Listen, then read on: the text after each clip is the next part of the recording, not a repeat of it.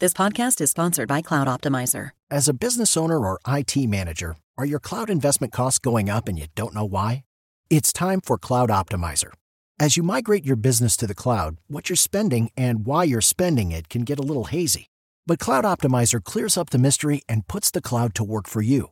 Cloud Optimizer starts by analyzing usage patterns, right sizing resources, leveraging discounts you may not be aware of, implementing automation, and much more. And by reducing unnecessary expenses and maximizing performance, Cloud Optimizer guarantees you a savings of five times what you spend for their service. As you utilize cloud based services more and more, you don't have to lose sight or control of your spend. You can stay agile, streamline your costs, and optimize your performance, plus save significant money with Cloud Optimizer. Make the cloud work for you with Cloud Optimizer. Get a free assessment and find out how much you can save by going to cloudoptimizer.com. Go to cloudoptimizer.com for your free assessment. That's cloudoptimizer.com. Market Minds, un espacio para compartir tendencias de marketing, comunicación, medios digitales y distribución de contenidos. Con Diego Plaza, director general de FCO Group y cofundador de Elliot Media, y Raúl Ferráez, presidente de la revista Líderes Mexicanos, FCO Group y Elliot Media. 88.9 Noticias. Información que sirve. ¿Qué tal? Muy buenas noches. Ya estamos aquí para una noche más de Market Minds. Vamos a platicar esta noche de innovación en marketing digital. Vamos también a platicar sobre autos, vamos a platicar también sobre, sobre, sobre eh, el mercado de lujo de los autos, porque esta noche tenemos una entrevista con Guillermo Ordóñez, que es el director de Mercadotecnia y Relaciones Públicas de Maserati en nuestro país. Y bueno, tenemos una noche de muchos temas en Market Mind. Yo soy Diego Plaza y comparto como cada noche los micrófonos con Raúl, con Raúl Ferraez. Buenas noches, Raúl. Hola, Diego. Gusto saludarte. Pues sí, efectivamente, esta noche vamos a platicar con Guillermo Ordóñez, que bueno, él es eh, eh, un, un, experto en relaciones públicas y en marketing y en, en particular sobre marketing digital y su innovación. Y, y mira, qué interesante cómo lo vamos a hablar en el mercado de la industria automotriz, del mercado de la industria también eh, de, de, lujo, Raúl. ¿Y, cómo ves eh, esta noticia, Raúl, de, eh, bueno, Meta, te iba a decir Facebook, Meta, la gran pérdida que tuvo esta semana o estos días pasados en las bolsas, el negocio de Mark Zuckerberg, perdió muchísimo, muchísimo dinero. ¿A qué se deberá, Raúl?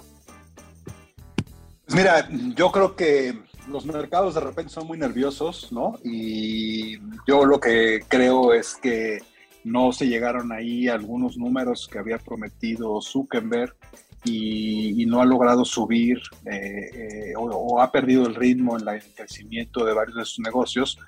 Eh, pero bueno, creo que tampoco es algo que, vaya a trascender. Finalmente, hay que entender que una cosa son los mercados y otra cosa es la fortaleza financiera de una empresa y, no tengo dudas que Facebook tiene unos números muy impresionantes en términos de la captación de publicidad sobre todo, ¿no? Entonces no, no lo veo peligroso. ¿Tú qué opinas?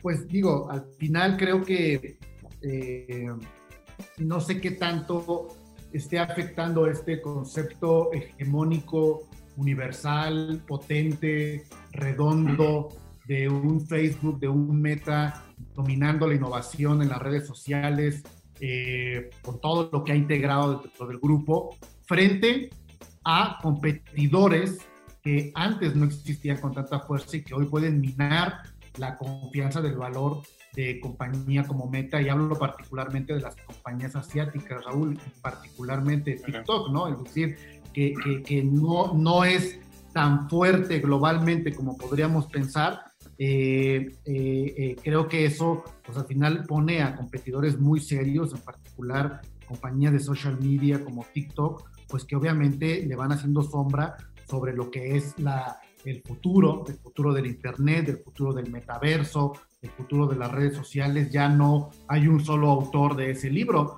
sino ya hay muchos, hay muchos más.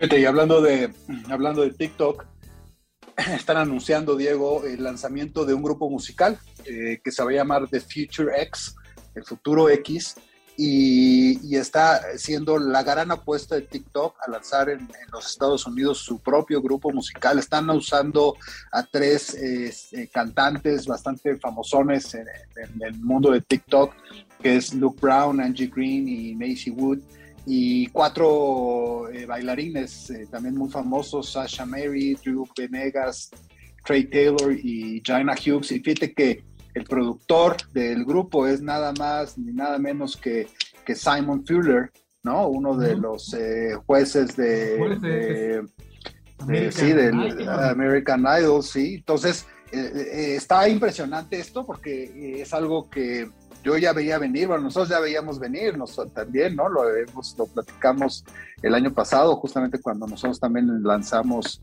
The Sound of Freedom, nuestro grupo musical de Elliot, y, está interesante porque, bueno, y hablando justo de lo que decías de Meta, eh, revisaba hoy el estudio que hicimos de la generación Z eh, y, sin lugar a dudas la red que más están viendo las, las los, los, sobre todo la generación Z es TikTok, ¿no? Luego viene Instagram, que es parte de Facebook, eh, no, perdón, luego viene eh, YouTube, luego Instagram y Facebook, por lo menos en la generación Z, sí se está quedando muy chiquita en las, ah. esas. Ahora, esto es interesante lo que está haciendo TikTok, porque ya el que se estén metiendo a producir un grupo musical, creo que es algo interesante. Y sin embargo, creo que también no las traen todas consigo, Diego. Por ejemplo, el, el resultado yo creo que de los TikTok Awards que hubo hace un par de semanas aquí en México, eh, no sé tú qué opinas, yo lo considero un fracaso absoluto, ¿no? O sea, para hacer, o sea, tal vez no estuvo tan mal, tal vez haya muchas cosas que puedas defender, pero para que, para que hayan sido los premios de TikTok, ¿no? Hablando de una de las redes o la red ahorita más importante social a nivel global, para mí fue un fracaso lo que hicieron. Fíjate que aquí hay algo que, nos ha pasado, que hemos vivido eh, en lo particular, Fíjate que cuando hablamos eh, eh, de, estas marcas globales, de estas empresas, de estas compañías, eh, en un discurso global, como lo estás platicando de esta iniciativa del grupo musical en los Estados Unidos, cuando hablamos, es muy diferente a cuando vemos el performance de los equipos locales, por lo menos en México. ¿no? O sea, cuando ya ves el performance de los equipos de estas compañías en un país, por lo menos lo que hemos vivido en México, no es lo mismo esa potencia que uno esperaría de una marca global para implementar una iniciativa local. Y ahí es donde creo que fallan, Raúl. Creo que en el momento de, ver a la marca desplegarse ya en, una parte local, creo que ahí dejan mucho que desear y terminan logrando resultados o mal logrando resultados, justamente como esto que vimos de los TikTok Awards aquí en México, no sé si solo fue México o Latinoamérica, pero pues muy mal hechos, muy mal planeados, muy al impulso. Y, al final creo que uno no pensaría que eso es TikTok cuando hablas globalmente. Exacto. Oye, Diego, y pasando a otras noticias, pues fíjate que tristemente murió la semana pasada don Alberto Valleres. Y, lo traigo a colación no solo porque pues, era uno de los empresarios más importantes y más ricos de este país. Eh, eh, alguna vez eh, don Emilio Azcárraga, el tigre famoso, ¿no? hace muchísimos años, alguna vez comentó que era el único hombre más rico en México que él. Entonces imagínate los niveles que, que estaba don Alberto Valleres. Y, y, bueno, la verdad es que don Alberto pues tenía eh, empresas muy importantes y, traigo a colación eh, su muerte porque, bueno, él es dueño o era dueño del Palacio de Hierro y, la frase esta de soy totalmente Palacio que eh, según Ana María La Buenaga ella la hizo y según don Alberto Valleres a él se le ocurrió, que se quedó ahí en el, en el limbo, ¿no? De realmente quién es el actor. Eh, digo, Ana María era su agencia en ese momento, pero, pero la verdad es que creo que las, las empresas de Don Alberto, especialmente el Palacio de Hierro, pues son un ícono en los temas publicitarios y de marketing en este país, ¿no? Y, yo creo que eh, no solamente el Palacio de Hierro, sino también GNP, o sea, el concepto mercadológico de vivir es increíble también ha logrado tener una trascendencia y una repercusión de, adueñarse de un equity emocional muy potente como lo que puede significar vivir es increíble. Sí, son, son, eh, es un hombre que segunda generación, ¿no? Su, su, papá fue realmente el que empezó los negocios, fundó el ITAM, eh, el papá, don Raúl Valleres, eh, y ahora a nosotros lo tuvimos en la lista de los 300, pues muchos años. Yo creo que, bueno, desde que empezó la lista de los 300, don Alberto obviamente estaba en la lista de los 300. Y fíjate, Diego, que lo sacamos justamente hace un par de años, cuando ya eh, tuvimos reportes de que pues ya era un hombre muy, muy mayor, murió de 90 años, y ya realmente no estaba tomando decisiones ni, involucrándose en, las empresas, ¿no? Y bueno, queda ahí su hijo Alejandro como la cabeza, como el, líder de, Grupo Val, ¿no? Que no solo tienen el Palacio de Hierro y, GNP Seguros, sino también tienen una de las mineras eh, más grandes de, México. En fin, es, una, es un empresario muy grande y habrá que ver pues que cómo sus hijos siguen eh, la trayectoria y el ejemplo que dejan, ¿no? Siempre es un reto, ¿no? El cambio generacional en las grandes fortunas, ¿no? Y, bueno, hemos visto historias en México buenas, e historias no tan buenas justamente de este eh, eh, crossover generacional en el manejo de las grandes riquezas. Y sí, uno de los hombres más ricos de nuestro país muere a los 90 años y, y bueno, deja ahí un hueco importante estos grandes empresarios.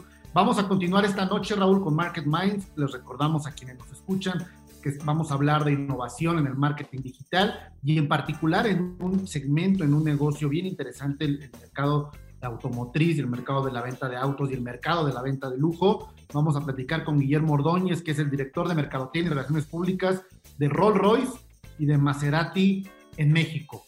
Pues estamos de regreso ya aquí en nuestra mesa de todos los miércoles, miércoles con Sebastián Patrón y Claudio Flores. ¿Cómo están? Muy bien. Gustazo estar acá estar aquí contigo y con Sebastián, que está, entiendo ya, pisando Culiacán, Sinaloa.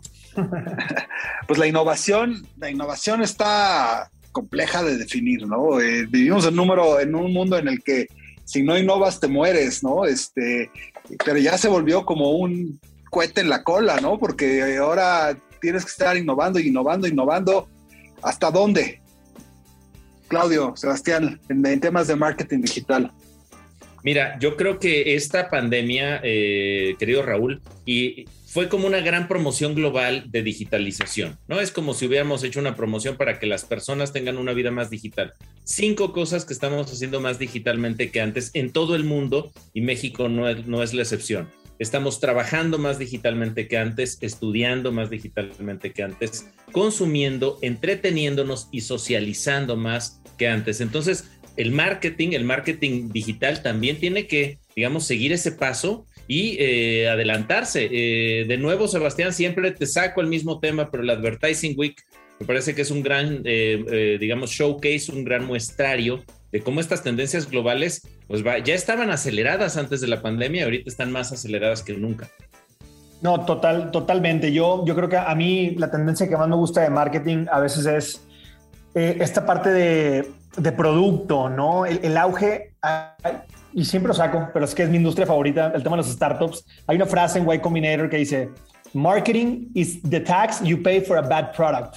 Así lo ve Silicon Valley al marketing, ¿no? O sea, como, como un mal necesario si tienes un mal producto. Entonces, todo el mundo está enfocando en producto. Es interesantísimo. Hoy, por ejemplo, no sé si han visto las conversaciones de Banamex, ¿no? De quiénes son los pujadores por Banamex y cómo por primera vez escucho en el, en el, ya en, el, en, la, en la normalización de esto, es que las fintech están metiendo presión de repente en estos modelos. O sea, el hombre más rico de Colombia hoy no es un rentista heredero, es David Vélez, de fundador de Nubank, ¿no? Entonces, entonces ¿qué significa esto? Que está viendo ya, creo que por primera vez, eh, eh, y, lo ves aparte en, el marketing al exterior como Rappi, Uber, todos esos startups de repente en 10 años em, tomaron por, por, sorpresa los grandes presupuestos mercadólogos, de, o sea, de marketing, ¿no? Y toda la innovación que viene detrás de ello en una vinculación de comunicación muy estrecha de producto, de producto innovador, nuevo, innovación, nuevos atributos, nuevos features, encontrar nichos y, atenderlos bien. Eso ya va bien ligado, ¿no? ¿Cómo generas esa innovación? O sea, ¿cómo generas esa innovación? Porque la innovación es, eh, como decía Tomás Alva Edison, ¿no? Este, 10% talento y, un chorro de trabajo atrás, ¿no? Y de análisis, estudio. ¿Eso sigue siendo válido hoy en día? Yo creo que sí, en términos de que, eh, por ejemplo, hay quien dice, eh, yo ya conozco a mi consumidor, yo ya conozco a mi consumidora, ya sé cómo toma decisiones. Y perdón, la pandemia cambió la manera en que los seres humanos tomamos decisiones, cambiaron las jerarquías. Yo creo que es muy importante estudiar al consumidor. Ahorita, Raúl, que entrevistaban a, este ejecutivo de Maserati, solo por poner un ejemplo, la categoría automotriz, Sebastián, ¿cómo cambió en estos dos años? Ejemplos concretos. Uno, eh, antes lo importante era la concesionaria. Hoy la concesionaria se convirtió más en un eh, lugar, en un estudio de producción de contenido desde donde se generan las relaciones hacia los clientes. Segundo, las habilidades y competencias de los vendedores y las vendedores de autos, que, que, se volvieron expertas en mostrar los automóviles a través de videollamadas por WhatsApp o cualquiera de estas plataformas de comunicación. Es decir, me parece que sigue siendo pertinente estudiar muy bien a nuestra audiencia, entender qué le duele, qué desea, con qué sueña y eso me parece que después de la pandemia es más importante que nunca porque cambiamos muchísimo en el camino. No, totalmente. El, hábito de consumo de, carros, hay, cifras que no las tengo aquí a la mano, pero de cómo cambió a la venta digital el modelo de carros. Mercado Libre lo empezó hace algunos años, trató de hacer y, vendían citas a la concesionaria, hoy en día lo están vendiendo en línea. Tesla innovó cañón en esto, todo te lo vendían en línea el, el carro, ¿no? Entonces, algo que hace 15 años ah, puedes hablar con la gente, de, con las personas en el statu quo y decir, y decir, no, hombre, o sea, sigue siendo de esta manera o la otra, y de repente encontraron canales que, que, no pensaban y que con un aceleramiento también muy rápido. Entonces, digamos, innovación es el nombre del juego para la mercadotecnia. Yo creo que sí, más engagement, es decir, la, la innovación en sí misma está bien, pero tiene que estar orientada a un objetivo que es vincular de forma más estrecha a una marca con sus audiencias, sus consumidores.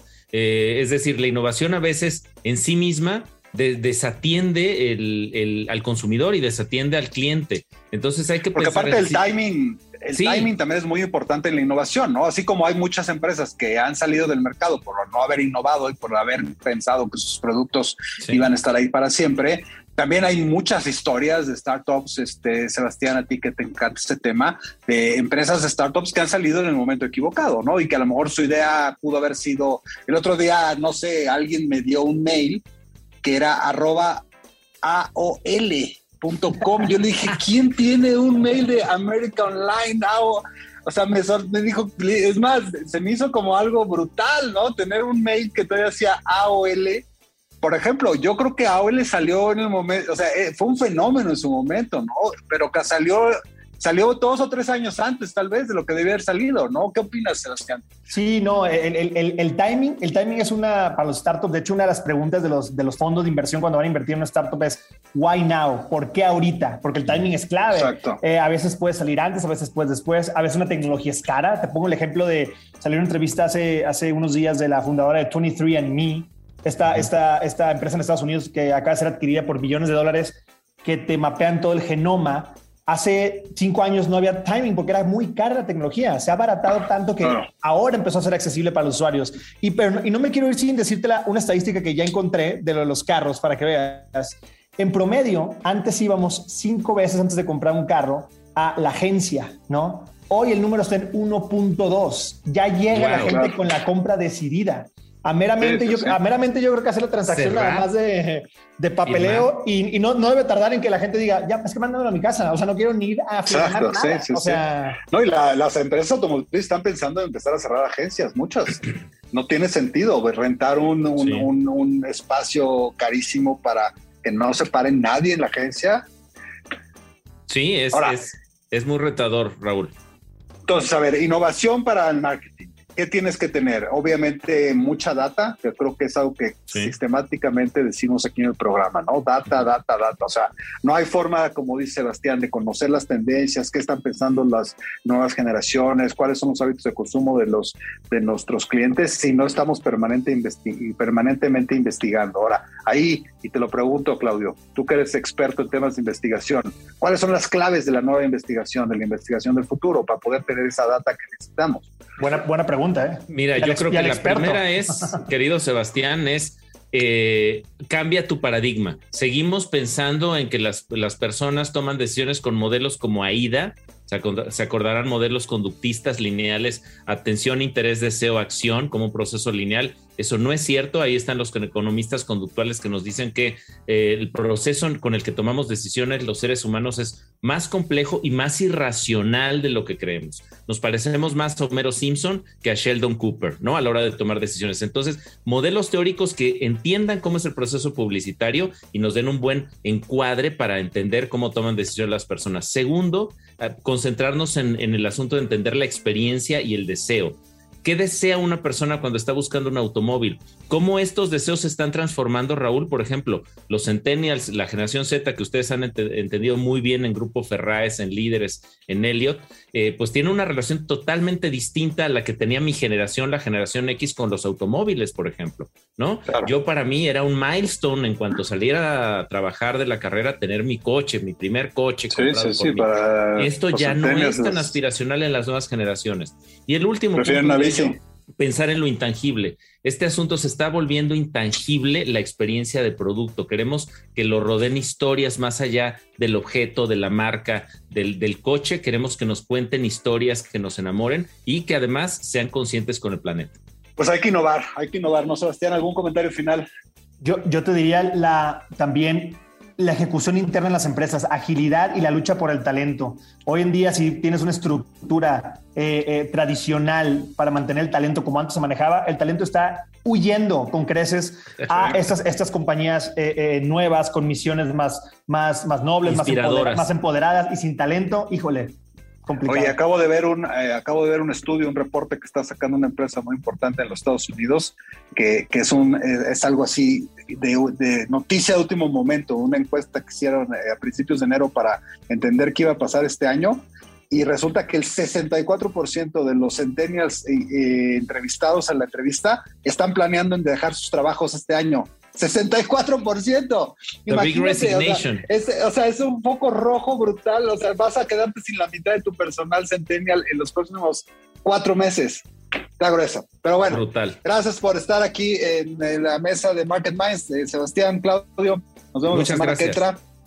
Y como cada noche de miércoles, la conversación con un líder, con un líder eh, en una industria muy distinta cada semana. Eh, tenemos la oportunidad de tener diferentes conversaciones de diferentes eh, mercados, eh, ecosistemas del marketing la comunicación. Y hoy vamos a hablar, eh, sí de uno, pero yo creo que vamos a entrar en dos, ¿no? Porque por un lado el tema de esta noche es la innovación en marketing digital, y esto es algo que, que, que todos los estrategas saben entienden, deben de conocer, deben de profundizar, sobre todo por esta aceleración digital obligada que en los últimos dos años hemos tenido, pero esta innovación de marketing digital aplicada a la industria que nuestro entrevistado nos va a compartir, que tiene que ver mucho con el mercado automotriz y el mercado de lujo automotriz, y por eso vamos a platicar con Guillermo Ordóñez, que es el director de marketing y relaciones públicas de Maserati en nuestro país Guillermo, buenas noches. Buenas noches, Diego. Gracias, un placer estar con ustedes y gracias por la invitación. Igualmente a todo tu auditorio. Guillermo Ordóñez, que es eh, el director de Mercadotecnia y Relaciones Públicas de Maserati en nuestro país, tiene eh, pues casi 20 años justamente de experiencia en ventas de alto valor, en relaciones públicas, en marketing eh, y su famoso acento tiene que ver con marketing digital y performance. Eh, y obviamente es alguien a quien conocemos eh, en la revista Líderes, en FCO, desde hace ya un buen tiempo. También hay que reconocer sus relaciones en el C-Level, en los tomadores de decisión. Pues, evidentemente en una marca, en una marca como Maserati se requiere este marketing de alta precisión. Guillermo, me da muchísimo gusto saludarte esta noche eh, en Market Minds. ¿Por qué no comenzamos y nos explicas por qué es importante el marketing digital y cómo y por qué es importante y cómo se implementa en la industria automotriz. Claro que sí, Diego. Bueno, pues gracias. Yo creo que el marketing digital yo creo que ya es un eje eh, de, la, de la publicidad, de la conversación, de comunicación y de toda una estrategia que tiene todas las empresas. O sea, la realidad es que ya hoy, sobre todo ya al haber transitado con el tema de la pandemia, quedó más que claro que el tema de los esfuerzos digitales son una base comercial muy importante, tiene diferentes vertientes y la industria automotriz, eh, sobre todo con lo que está pasando hoy en día con el tema de los conductores, ¿no? en todo, toda la cadena de suministro.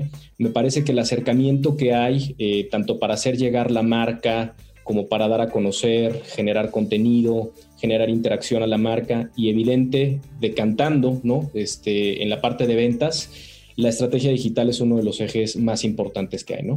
Entonces yo creo que hay que tenerlo siempre en el radar y, pues muy importante estar innovando y estar reseteando la estrategia eh, pues para poder eh, lograr los objetivos que, se pretenden, ¿no? Ahora, eh, ¿cómo ha cambiado la forma de vivir una experiencia de venta, ¿no? Desde, el primer acercamiento que tiene un, posible comprador de, una marca, de una marca de lujo como Maserati, quizá desde el punto de venta, de la experiencia de conocer el vehículo, de la forma en la que lo puedes configurar. Es decir, ¿cómo, cómo se va implementando una estrategia de marketing digital y si tienes algo que compartirnos sobre alguna innovación que estén haciendo, pero ¿cómo es ese journey de la experiencia digital de un consumidor de Maserati?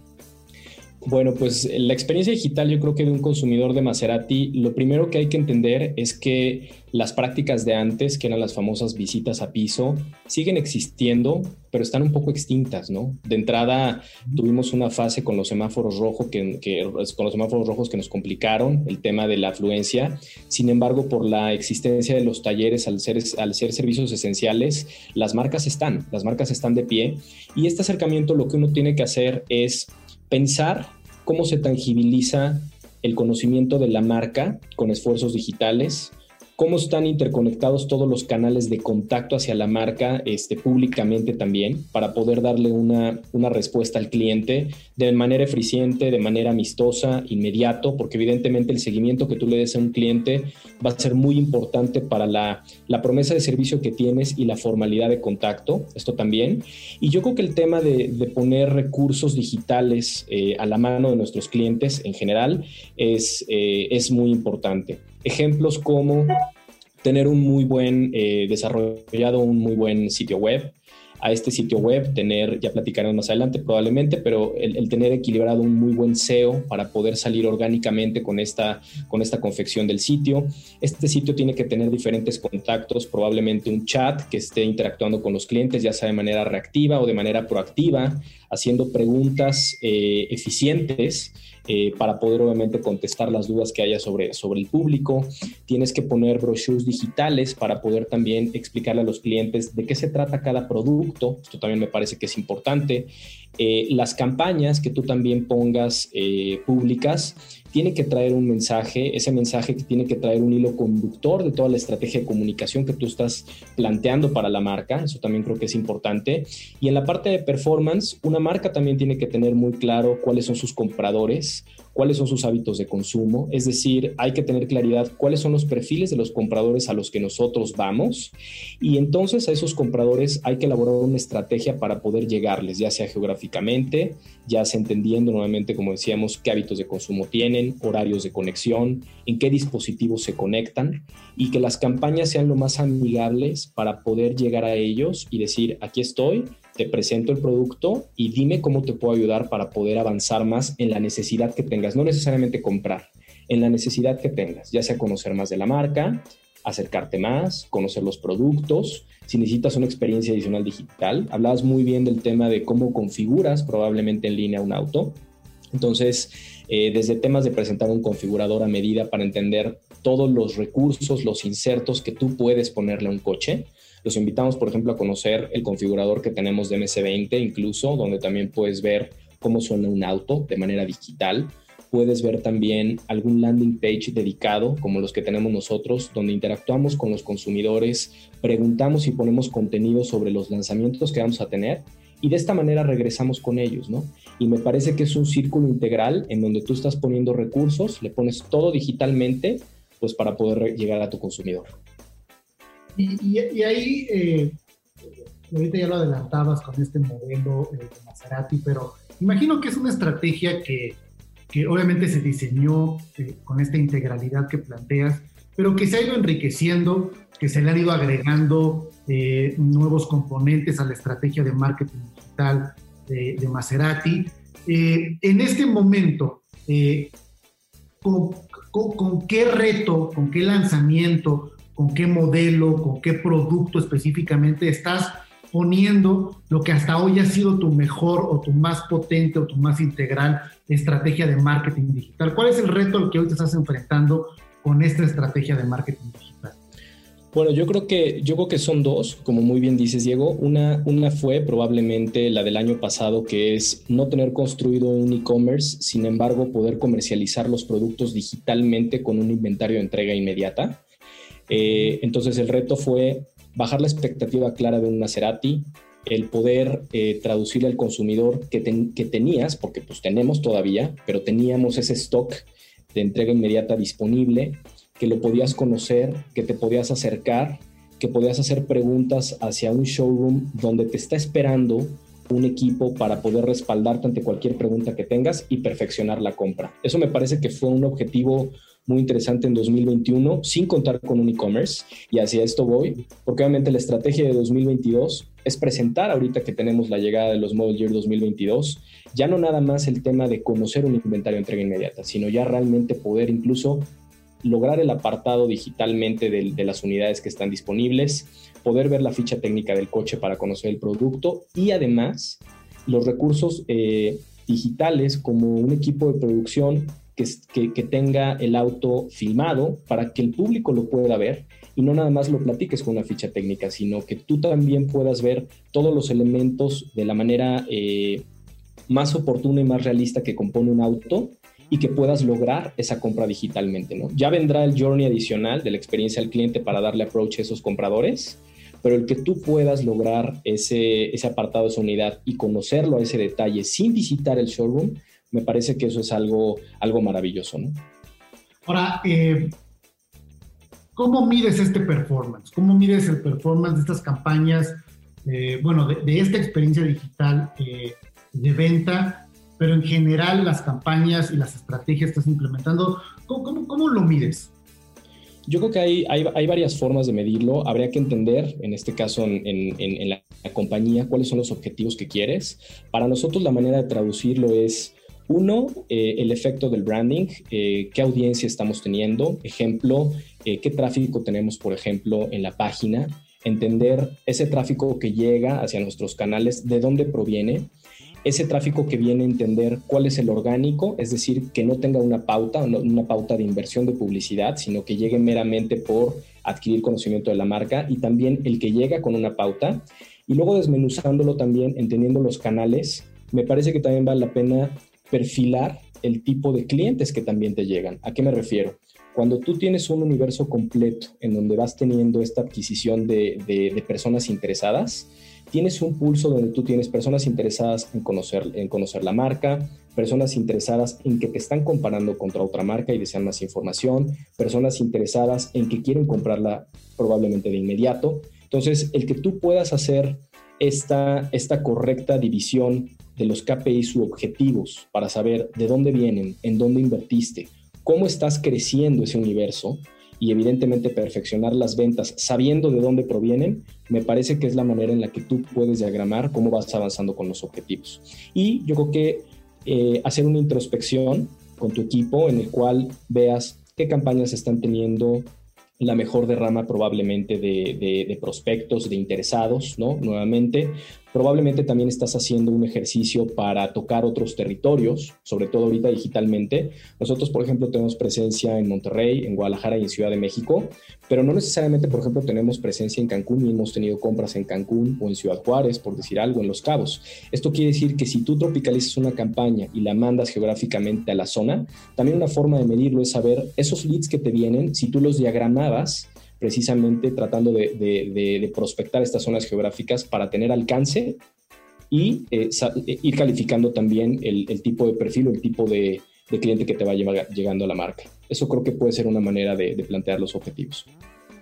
Estamos platicando con Guillermo Ordóñez, director de Marketing y Relaciones Públicas de Maserati México. Guillermo, eh, nos escuchan empresarios, nos escuchan ejecutivos, directivos, emprendedores escuchan la conversación y dicen, híjole, ¿y cómo le hago yo? ¿Cómo puedo yo, yo desde, desde mi trinchera, desde mi empresa, desde mi, dirección, ¿cómo, qué necesito yo para poder desarrollar estas herramientas que hoy tú haces en Maserati? ¿Qué tipo de conocimiento, qué tipo de recursos, qué consejo le darías a quien nos escucha para comenzar una estrategia innovadora de marketing digital? Bueno, yo creo que de entrada lo primero eh, es tratar de hacer un cambio, un cambio digital en la empresa. Para poder hacer este cambio digital en la empresa, incluso me parece que el recurso humano es de los principios que hay que tomar en consideración. El equipo es el primero que tiene que prepararse para toda esta implementación. Entonces, eh, una vez que se tenga esto, hay que ver cuáles son los objetivos de este año, eh, por ejemplo, en la empresa, qué se quiere, o sea, un incentivo probablemente en las ventas, una amplificación más de la marca, eh, mandar un mensaje de, manera mucho más clara, etc. Y yo creo que entonces ya valdrá, digo, no tiene una, una no existe un plan específico, tampoco un, un, un presupuesto, simplemente lo que hay que hacer, evidentemente, es estar conectado a las redes sociales, hay que tener una construcción de un sitio web que sea de manera robusto, hay que tener un equipo comercial que esté dedicado a, este, a este seguimiento digital de la estrategia. Entonces, eh, ponerle un plan de acción, poner objetivos, eh, seguramente requerirá inversión, pero por supuesto que tenemos que medirlo también para saber cómo, cómo se va trabajando qué entregable o qué ROI nos va, nos va a entregar también esa inversión, por supuesto, hablando de negocios. Y yo creo que tangibilizando los, los, elementos, tú decías cómo hacerlo. Bueno, yo creo que siempre conlleva la parte de eh, comunicación, puede ser a través de una oficina de prensa o puede ser de un, mensaje que quieras comunicar con una campaña, eso, ese es un eje muy importante. El tema de los medios digitales, no tienes que empezar por todas las redes sociales tampoco, simplemente ir avanzando por fases y entender ¿En qué, ¿En qué redes sociales tienes a tu público meta? Eso también es muy importante. Cada red social tiene, tiene un público al que va dirigido, una edad, un tipo de comprador. Entonces también entender por dónde vas a empezar. Eh, tiene que haber eh, alguien que maneje, por supuesto, también las campañas para poderlas programar. Eso también. Eh, hay que estarlas midiendo, hay que estar en constante retroalimentación hay que estar paralelamente también conversados con el equipo de ventas y eso es muy importante porque a veces se piensa que el área de marketing solamente es quien lleva la estrategia y no, está casado también con el equipo de ventas para poderlo alinear y tener retroalimentación. Y digo, eh, otras, otras alternativas adicionales. Claro. Eh, estamos platicando con Guillermo Ordóñez, director de marketing eh, y relaciones públicas de Maserati México, y, y no solamente por lo que hace en su marca, en su compañía, sino eh, como un experto en innovación, en marketing digital. Guillermo, gracias por haber platicado con nuestro público esta noche en Market Minds. Al contrario, Diego, gracias a ustedes y gracias a ti y todo tu público y encantado estar aquí con ustedes. En la recta final del programa de esta noche fue el Super Bowl, Raúl. Eh, Va a ser el Super Bowl el domingo, Diego. Sí, este domingo es el Super Bowl, el domingo 13 de febrero en el Sophie Stadium en Inglewood, California, y van a enfrentarse los Rams contra los, los de de Cincinnati eh, a las seis y media eh, del East Time, ¿no? cinco y media hora de México. Y bueno, es interesante, hemos platicado ya varias veces del Super Bowl en, Market Minds, porque pues, es uno de los fenómenos publicitarios más importantes de los Estados Unidos. O sea, está considerado el spot más caro en todo el mundo conocido eh, estar ahí y generalmente pues eso se vuelve un show forces de los grandes eh, anunciantes eh, en temas de campañas. ¿Te acuerdas, Diego, el famosísimo spot de Apple que lanzaron en, en 84? Eh, cuando se cumplía el año en que Orwell había escrito la novela, que fue un fenómeno ese comercial de Apple, ¿no? Y, este año, pues es interesante, los números que se que se manejan para los temas del Super Bowl es impresionante. Por ejemplo, eh, la revista Forbes estima que el valor del equipo de los Rams es de 4.8 billones de dólares, llegó el de Cincinnati de 2.27 millones de dólares. Entonces, son, cifras realmente impresionantes, ¿no? El estadio este en el que van a jugar. Eh, está en Los Ángeles, está considerado el estadio más moderno del mundo en este momento. Eh, yo tengo mucha curiosidad de ver cómo van a manejar eh, el tema de los patrocinios de las marcas dentro del estadio, la tecnología que van a usar. Creo que va a ser algo que hay que estar pendientes. Eh, la NBC pagó millones de dólares por los derechos para transmitir eh, el Super Bowl y, esperan tener más de 500 millones de dólares de, ad sales, de, anuncios. la NBC la, perdón, la, CB, sí, la NBC por, este, por, por, esto, ¿no? Se espera una audiencia de 91.6 millones de, de, personas, que va a ser un récord eh, a nivel global. Y, y, bueno, pues muchas de las marcas que se espera que van a estar ahí eh, están preparando cosas muy importantes, ¿no? Este, y, yo creo que va a ser un evento que hay que ver con, digo, desde el punto de vista de marketing, con mucha atención eh, eh, en las nuevas propuestas, ¿no? Hay que acordarnos que finalmente es, tele, es tele tradicional, son spots tradicionales, y eso creo que es algo que todavía está ahí vivo. Eh, pero yo creo que va a ser muy interesante y de las cosas que me gustaría comentar en la semana que entra es cómo van a usar las marcas el tema de redes sociales y second screen llegó. O sea, eh, yo espero que haya cosas innovadoras, ¿no? Que a la hora que estén lanzando ciertas marcas sus spots y sus comerciales en el Super Bowl, estén lanzando estrategias digitales paralelas, poderosas, a lo mejor influencers en otro tipo de, canales de, de redes sociales. En fin, habrá que estar muy pendiente. Eh, pero es un must para cualquiera de los que estamos eh, en el mundo de la mercadotecnia eh, observar el fenómeno del Super Bowl. Pero fíjate, me, quedé pensando, Raúl, y ya, ya ahorita al final de tu comentario lo, lo adelantabas, es decir, tenemos X número de televidentes que ven el Super Bowl, se estará duplicando o estará incrementando los espectadores por verlo en otro formato, en formato digital, le estará restando al, watch time de televisión y estará aumentando en, otras plataformas digitales. Fíjate que eso no lo sé, si, si, la, si la NBC lo estará transmitiendo también por su plataforma de streaming, pero yo me imagino que sí, Diego. Sí, sí, sí, si estará duplicando el número o estará restándole a la televisión o ya cada día más estará haciendo también, pero yo sí veo que es un evento todavía de ver en la televisión, de ver en la televisión y justamente, eh, pues sí, como bien mencionas, veremos cuáles son los, los resultados. Y te quiero preguntar, Raúl, ¿tú has pedido algo eh, en alguna aplicación o has comprado algo de alguna dark store, de alguna, de alguna tienda negra o de alguna cocina negra últimamente? Este, no, no, la verdad no, Diego. Cuéntame. El otro día estaba, platicando con mis colaboradores y estaban ah. pidiendo de comer, eh, eh, pues en las aplicaciones, ¿no? De, de, mensajería y, y, pedían de un lugar, pues de un restaurante, pues que no existe, ¿no? Que es una dark kitchen, eh, donde pues está el menú, está la comida, pero no hay una ubicación, no hay un restaurante fijo, no hay un, un local y pues obviamente los precios son mucho más competitivos, esa cocina existe en algún lugar y de ahí sale la comida con un repartidor que llega a precios muchísimo más competitivos que, que, que un restaurante, ¿no? Todos los costos y, y, y, justamente pues este desde el 2020 fue un año clave para estas cocinas fantasmas, no solo en México, sino en Latinoamérica y en general de las tiendas eh, de, estas dark stores, por ejemplo, hay una que yo he estado consumiendo recientemente que se llama York, que, que, tiene una promesa de venta de que en 15 minutos te llega algo de esa tienda. Y vaya que ya lo probé.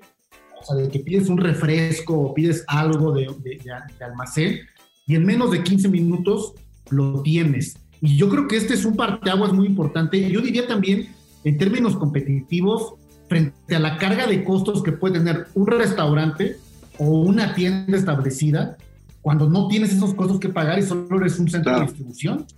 ¿Qué es lo que pasaba un poco con el fenómeno de Airbnb o de Uber, ¿no? Que estás usando una infraestructura que tiene niveles de gastos que son mucho más competitivos que los de la industria tradicional, ¿no? Entonces, y, eso también habría que preguntar si no es un poco competencia desleal, ¿no? Este, ¿qué es lo que muchos se ha quejado la industria hotelera de los Airbnb, ¿no? Que es que no tienen tampoco las medidas de seguridad y de ciertas cosas de estándares de, calidad que a lo mejor les obligan a tener a los hoteles, eh, eh, de personal, de mil cosas que, que hacen un poco eh, desleal la competencia, ¿no? En términos prácticos es lo que nosotros podríamos juzgar eh, eh, eh, de tener en una calle un restaurante y enfrente un puesto de tianguis y dirías, oye, pero él no paga mismos impuestos, no paga una renta, no paga la misma infraestructura y la gente va y le consume, ¿no? Lo mismo acá, tú tienes montado un negocio que no tiene las mismas implicaciones y, bueno, no solamente de, cocina, ¿no? Sino, por ejemplo, eh, eh, también existe Justo, que es una marca, pues más bien un enfoque de un supermercado rápido, de, un, de una especie de, de tienda de, conveniencia, pero igual, volvemos a lo mismo. Yo creo que así como en su momento dices, fue el tema de Uber y de la parte hotelera, creo que las dark stores eh, han tenido justamente su boom y muchísimo, muchísimo, muchísimo, muy acelerado más por el tema de la pandemia y vamos a ver cómo estas startups cubren justamente con estándares que han fijado pues los, los consumidores eh, a partir pues, del mercado tradicional que tenemos, ¿no? De, de, del tipo de servicio que vamos, ¿no? En el futuro, Raúl. Y bueno, pues, pues ha llegado el momento de, despedir esta noche eh, nuestro programa de Market Minds, Raúl. Nos vemos la, próxima semana. Es importante recordarle a quienes nos escuchan que eh, vayan y descarguen a Radio, que entren a Radio que descarguen la aplicación para que puedan eh, escuchar Market Minds eh, en podcast, este programa y todos los programas que hemos hecho para todos ustedes y, un sinnúmero de posibilidades de contenido también que hay en Radio y seguirnos en las redes sociales en arroba 889 noticias y arroba FCO Group. Y bueno, Raúl, te deseo que tengas una excelente semana y a todos quienes nos escuchan. Nos vemos el próximo miércoles cuando son nuevamente miércoles de Market Minds. Igualmente, Diego, muy buenas noches. Esto fue Market Minds, un espacio para compartir tendencias de marketing, comunicación, medios digitales y distribución de contenidos. 88.9 Noticias. Información que sirve.